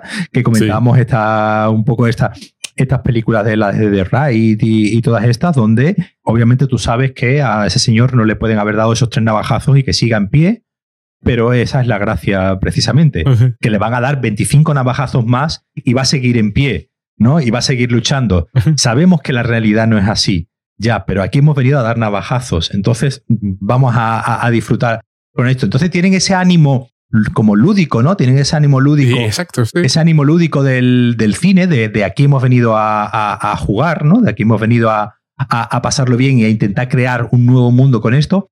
Que sí es verdad que el, el cine pues más eh, convencional y el cine más, más mainstream, pues totalmente lo, lo ha perdido. Lo hemos dicho antes eh, Mar Marvel está todavía, todavía tiene que hacer la, la, una película que realmente yo tengo mucha confianza en los Eternos, porque como el, Hombre, no dicen está... que es la peor, así que tenemos mucha confianza, ¿no? Claro, como no le está gustando a nadie, algo tendrá que tener. Ah, sí. Seguro que tiene algo. como no le... Lo mismo la sí. semana que viene la, la hablamos y, y, te, y, te, y, me como mis palabras y te digo. Vamos a ver. Han dicho que es la peor de Marvel. Algo tiene que tener, sí, es la peor. Eh, eh, eso es un signo de esperanza para claro. mí. ¿eh? Porque cuando me dicen que la mejor de Marvel es, no sé, cualquiera de las otras, bueno, una de los Vengadores, ¿qué quieres que te diga? Eso no hay quien lo vea, ¿entiendes? No. Pero esta que te digan que es mala, tú dices, algo, algo raro hizo la directora que no encaja, que no encaja con el molde, ¿no? Claro, claro, que no encaja con el molde, claro, exactamente. Entonces, sí, yo, yo, estoy, digamos, y yo creo que, que aquí ya lo hemos demostrado, ¿no? Con, las películas de las que, de las que hablamos, que, que al final lo realmente, a veces sale bien, a veces sale mal, pero muchas veces lo realmente divertido es ver cómo, cómo se van intentando cosas y, y como te digo, solamente hay que ver una película de, de los años 80, no tienes que ir muy lejos, para darte cuenta de, lo mucho que ha cambiado la forma en la que se narran las películas y la forma en la que se cuentan las películas y cómo, obviamente, nosotros cada vez somos, digamos, más listos, más listos en el sentido de que vamos conociendo cada vez más códigos, muchos códigos se van convirtiendo, van formando ya parte del, digamos, del mainstream, el otro día hablábamos de, de los cerebros, ¿no? De los zombies comiendo cerebros, que pensamos que es algo de toda la vida y resulta que se inventó en el año 85. Es decir, vamos añadiendo códigos, cada vez vamos, vamos añadiendo cosas. Algunas veces, pues siempre sí, siempre se van colando eh, eh, ciertas fugas, ¿no? Y siempre se van colando ciertos asuntos en el cine, en el cine comercial. Te hablaba antes de lo disfruto que, lo mucho que disfruto yo con la abstracción de, de los Transformers, intencionada o no por parte de Michael Bay, pero, pero, ahí, pero ahí, pero ahí está. Pero el, problema es ese. El problema también hoy en día, pues con, con el tema de las, eh, de las series y el consumo, la idea de que, de que tenemos que consumir el, el contenido y ver las series en 2X, en 2.25 y, y, escuchar, y porque hay que verla, porque hay que verla ya, porque es el tema de conversación, y si no llego, llego tarde, pues obviamente nos hace más, nos hace en general más vagos, igual que nos cuesta más trabajo leer, digamos, leer un libro, eh, y pues nos cuesta cada vez algo que visualmente no se nos choque si no es a lo que vamos, si no es a lo que vamos a jugar. Si tú vas a tú, tú quieres jugar con las reglas convencionales, pues obviamente si te encuentras algo como la película de Wes Anderson que directamente te ataca en ese punto, pues obviamente saldrás decepcionado. Pero lo curioso de la película es que la, de Wes Anderson no intenta atacarte. O sea, no intenta. Creo que no es una película eh, experimental en el sentido de que intenta romper algún, algún código o alguna regla. Todo lo contrario. O sea, está llena de reglas, pero son las suyas propias. Sí, pero también muchas veces yo creo que son, reglas que, que, son reglas que podemos haber olvidado, pues eso también no nos ocurre. Pero lo, que quiero, pero lo que quiero decir, lo que intenta la película es provocarte ese efecto estético una y otra vez. O sea, ya te digo, es decir, si, si, si uno pudiese morirse de Stendhal, yo me hubiese muerto cinco veces viendo la película. a, nosotros el a nosotros yo creo que como seres humanos el efecto estético digamos, esa sobredosis de esteticismo, nos gusta tenerla controlada. Es decir, nos gusta ver, ver, el cuadro y nosotros decidir cuándo dejamos de ver el cuadro y pasar al siguiente cuadro.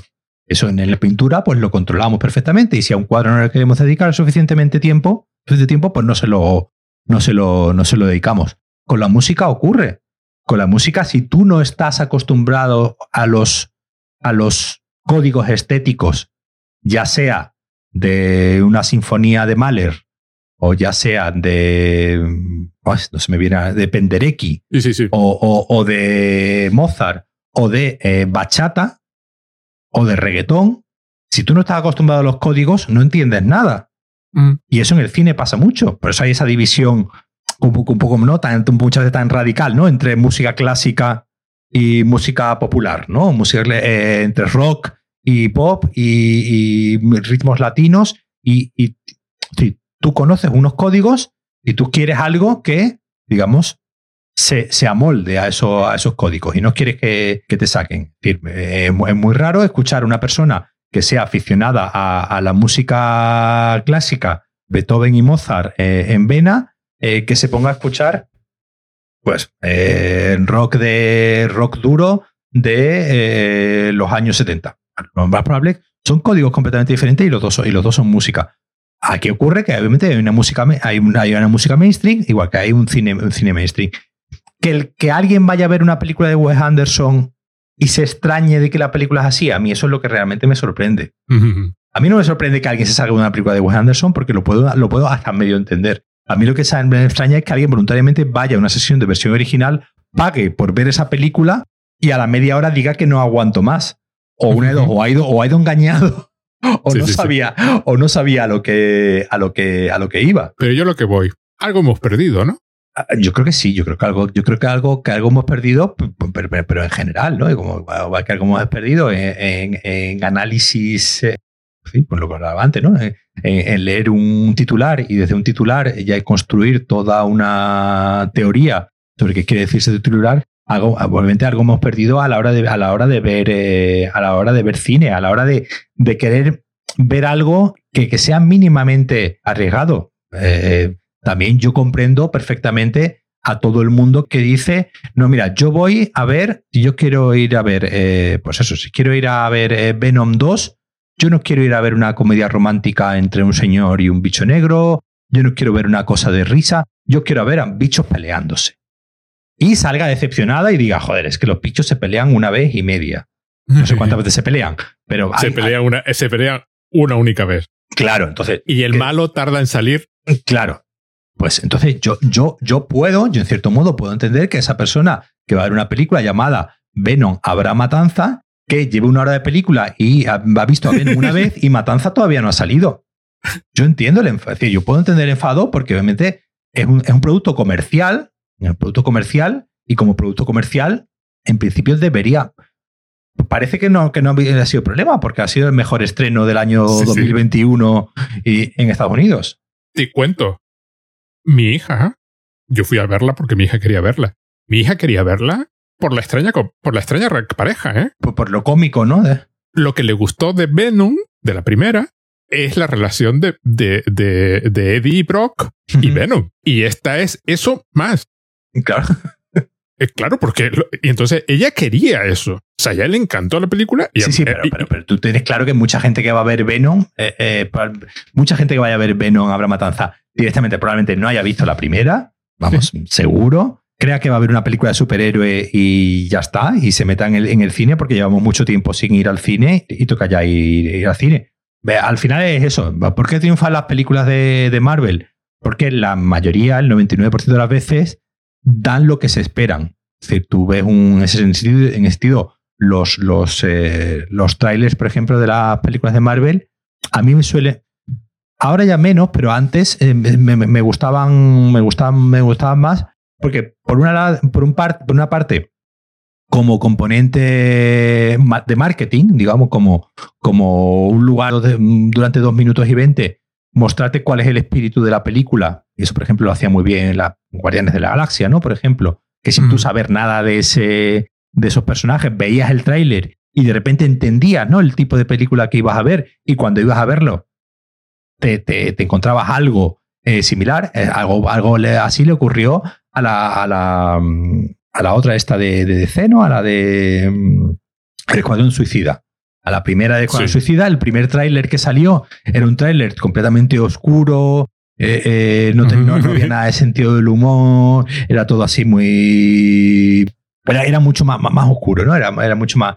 Eh, y de repente, en la segunda, en el segundo tráiler que sacaron, de repente la película se llenó de, el tráiler se llenó de colorines, empezaron a sonar, a sonar canciones y, parecía una película pop todo, completamente. Después nos enteramos que precisamente eso era lo que había pasado. El, el cineasta, el David Ayer, había hecho una película muy oscura y muy tristona y el estudio dijo, no, no, no, no, no, esto es un muermo, vamos a hacer ahora una película pop. Y entonces al final, pues la película quedaba un batiburrillo de cosas que no tenía ningún, ningún sentido.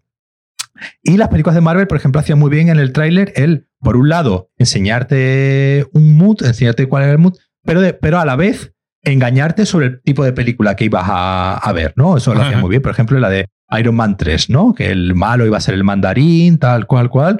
Y al final resultaba que pues, el mandarín no era, era Ben Kingsley, era un actor. Y, y, de repente te rompían, ¿no? Y yo recuerdo que en su momento, por ejemplo, cuando se estrenó Iron Man 3, la gente estaba muy enfadada. Había gente muy enfadada porque nos habían engañado. El trailer nos había hecho creer que el mandarín iba a ser el malo de la película y al final resulta que no. Que el malo era otro. y que el mandarín era un actor haciéndose pasar por el mandarín. Es decir, ahí Marvel se dio cuenta de decir, la gente quiere que la sorprendas, pero poco. y que si la sorprendes, que sea con un ánimo de que esta sorpresa, y nuevamente el final de Infinity War, ¿no? Obviamente, tú cuando empiezas a ver la película no esperas que va a morir medio reparto. en ese momento no te lo planteas, ¿no? Cuando estás, cuando estás viendo la mm. película no te planteas. Y obviamente cuando, cuando muere medio reparto, te quedas diciendo, oh, tío, se ha encargado medio reparto, pero obviamente al final te das cuenta que es un gesto completamente eh, eh, eh, gratuito. Vacío, porque, ya sí, te- sí. porque tú ya sabes perfectamente, porque ya te lo han dicho, que dentro de un año vamos a ver una segunda película. Si, si llegan a estrenar Infinity War sin haber anunciado que al año siguiente iba a haber otra película, hubiese sido mucho más sorprendente. Sí, porque claro. te hubiese quedado. y- y que, y que- y que a los dos meses de haber estrenado Infinity War te hubiesen dicho: es que vamos a sacar una segunda, una continuación, ¿no? Una segunda parte o lo que, o lo que sea. Es decir, que, que te hubiesen dejado, digamos, como esa, como esa duda. Pero claro, obviamente eso, eso no lo pueden hacer porque hubiese- la gente hubiese quemado los cines, eh, eso, hubiese- hubiese sido, eso hubiese sido totalmente. Y al final de Infinity War, cuando muere Tony Stark, Eh, Endgame. eh, perdón, en Endgame, lo aceptas como porque lo ves como ya se han hartado de decirte esto es el final de una era, esto ya es el, digamos, 10 años, el final de una fase. Es decir, te han repetido tantas veces que esto es el final de algo que obviamente cuando muere Tony Stark es lo más lógico del mundo. No hay ninguna sorpresa ahí. Entonces, al final, por mucho que la gente diga que las quiere ir al cine a sorprenderse, en realidad la gente quiere ir al cine a sorprenderse, pero poco. Tengo, tengo Sí, sí, mucha, Lo mínimo, lo justito. tengo muchas ¿no? ganas de ver, eh, por todo lo que me han dicho, y tú me has dicho también que tienes, tienes ganas de, de verla, a ver si la, la vemos cuando la pongan por ahí, la de Maligno, la de James eh, Wan, que, que ha habido gente, que ha salido gente diciendo que era un, un pastiche de mil cosas de terror y que, y que, y que era horrible y que eso no es una película de terror eh, como hoy en día. Y, y mucha gente me ha dicho que es una película así pues bastante desatada y tengo ganas de verla porque al final, yo qué sé, al final es lo que es lo que a mí me muchas veces, obviamente a mí me gusta ver cualquier, eh, eh, y pero obviamente cuando si yo me pongo a ver una película como Free Guy, pues mm, que a la media hora de película más o menos tienes claro, ¿no? Lo que, lo que va a pasar, porque ya hemos visto 20 películas eh, por el estilo, ya hemos visto Tron, ya hemos visto la Lego película, ya hemos visto innumerables Pero es que, es que Free Guy eh, es Ryan Reynolds. Ay, claro, a eso me refiero. Obviamente, si no aguantas a Ryan Reynolds, quita la película a los cinco minutos, porque esto no va mejor. Esto no va, no, no, no, no, no tiene. Esto va a ser Ryan Reynolds haciendo de Ryan Reynolds durante, durante hora y media, eh, digamos como si fuese un ejercicio de estilo. En el, en el- en cierto, Sí, en modo, eh, eh, fue, el, fue el, el, fin de Jim Carrey. Jim Carrey Sí, sí, sí. lle- llega un momento en el que llega un cajón sin salida, ya, ya hecho pues, el enigma, los intentos de personajes serios, que encima el pobre tampoco le. El, el otro, el Andy, el Andy Kaufman, el, el Man on the Moon, eh, ya, ya ha hecho todos los, todas las variaciones de tío raro que podía haber hecho. A a mí, dos películas que me encanta de Jim Carrey son tanto la de Dumb and Dumber, la de Sí. do- dos tontos muy Sí. tontos, y la, y la segunda y la segunda parte. A mí son dos películas que me encantan. Porque precisamente tú dices, sí, obviamente, obviamente estos otros señores no existen. Y si estos señores existiesen en la vida real, estarían muertos ya. Es decir, ya no, no- Ujú. no sobrevivirían eh, medio minuto. En la, en- pero esa es la gracia de, de Dumb and Dumber, el, el- el irte al, al- al ya, al, al- cuánto más absurdo podemos llevar esta premisa de estos dos señores haciendo el tonto por el, por el mundo. Y te ves a dos actores como Jeff Daniels y, y Jim Carrey pasándoselo pipa haciendo el tonto. Y ya está, y eso, y eso, y de eso va la película. Que, que, eh, si obviamente intentas buscar otra cosa, pues obviamente no lo vas a encontrar. Aunque bueno, yo, insisto en que esas dos películas son dos películas que tienen un fondo existencial también bastante potente que algún día, del que día hablaremos. Mira, por ejemplo, te voy a contar. Venom, como en realidad es una película romántica entre ellos dos, tiene momentos tremendamente graciosos de que eh, el, la- la- el enfrentamiento final entre los dos es en una catedral, ¿no? Mm. Pues bueno, pues Venom entra en la catedral, se está celebrando una boda, Carnage está ahí en medio y tal, y entonces entra Venom en su forma de Venom, abre las puertas, entra y, y se acerca, no sé lo que dicen, y de pronto Venom desaparece, como que se retrae y queda Eddie Brock y dice, oye, ¿qué pasa? Es que es rojo. Y dice, vamos a morir. Podemos salir corriendo. Que le den a Anne. Tampoco nos gustaba tanto. La Anne era la, la novia, ¿no? Pero ¿qué dice, tío? Sal. Dice, pero que, que no, que es rojo. y, y entonces tiene ese momento que es sorprendente en el sentido de que, claro, tú no... Es decir, es la parte, eh, el típico, la típica, el típico chiste que hay en una película de Marvel, que, pero que es un chiste pero aquí es un, es un chiste un poco más elaborado, ¿no? luego, luego el propio, el propio Carnage hace, hace un, hace un, un chiste, un chiste propio. Porque Carnage dice, vas a morir, padre. Y hay un cura ahí. y el cura dice, ¿eh? Dice, no, no, usted no, padre, es, eh, este padre, ¿no? Pero claro, la gracia de la película es la parte extraña pareja. de hecho, se te hace corta. Es decir, cuando, cuando, cuando llegó el clímax, yo miré la hora. Porque dije, pero ya, ya el clímax de la película, pero ¿cuánto llevamos de película? Y claro, llevábamos, llega el punto donde se tienen que pegar. Ya finalmente. Porque el resto es eso, ellos peleándose, su vida, su relación de pareja que no acaba de funcionar. Y claro, a mí lo que me hubiese gustado es que al menos hubiese sido visualmente tan ingeniosa como es de ingeniosa lo de hacer lo de extraña pareja con mm. Venom y Eddie Brock. Y Tom Hardy partiéndose el culo de la risa, porque claro, claramente el tío, lo que tú dices, está encantado, se, se le dan... Pero claro, luego en lo visual es, es eso. Una cosa normal. Eh, la, la, la ventana, cuando vemos a Venom, es porque Venom está ahí, delante de ti. Mm. Y es lo que me parece triste, porque, por ejemplo, la que tú nombraste antes, Scott Pilgrim, mm. es que está continuamente inventando. Claro. Y Scott Pilgrim fue un fracaso, fue un fracaso. Claro, fue un fracaso. Y esa es la parte que a mí me, me, me, lamento, ¿no? De haber perdido, ¿no? De que, de que hay un universo en que Scott, Pilgrim fue un éxito. Mm. Y las películas de superhéroes son así. El cine, el cine, el cine nace como documental, ¿no? El cine, eh, hemos visto ya, el, el cine, pues la, primera película del cine es un tren llegando a, un.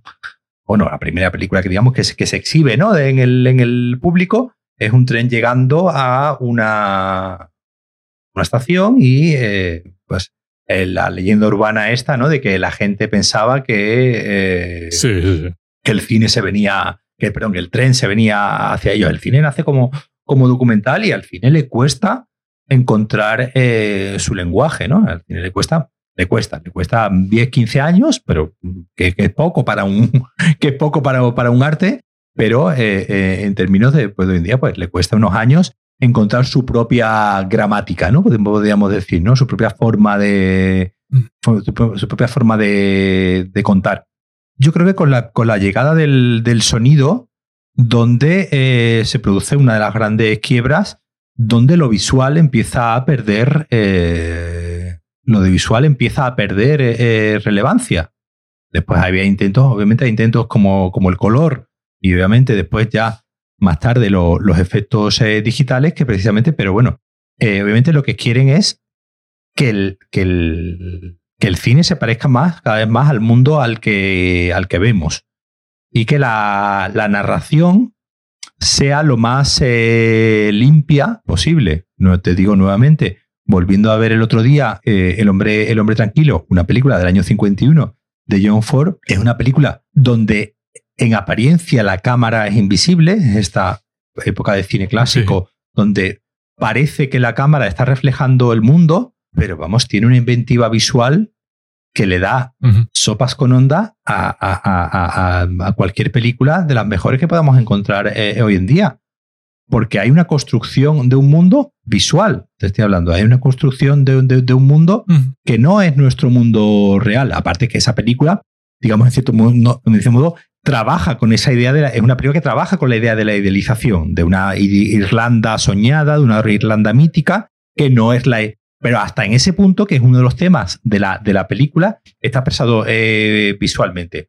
Y con el nacimiento del, sonoro, las películas, por los años 20, las películas empiezan a, perder eh, enganche visual, porque, digamos, ya no hace falta, es como que no hace falta ser tan imaginativo para expresar, ¿no? La, claro, cuando tú no tienes, eh, y, eso, y, eso, y eso se ve en cualquier, en cualquier película de los años 10 y los años 20, la cantidad de recursos visuales que van inventándose, que se van manejando y la gran imaginación que hay en cómo expresar esto de manera, de manera visual es, eh, eh, eh, es brutal. Y eso es algo que hoy se ha, que se ha perdido, pero, porque, porque sea el espectador cada vez es más, es más, es más vago al final esto es un poco la pescadilla que se muerde la cola, ¿no? ¿Quién tiene la culpa? ¿Quién nos da el producto o nosotros que decidimos consumir ese producto? Pues obviamente al final la culpa eh, es medianamente compartida,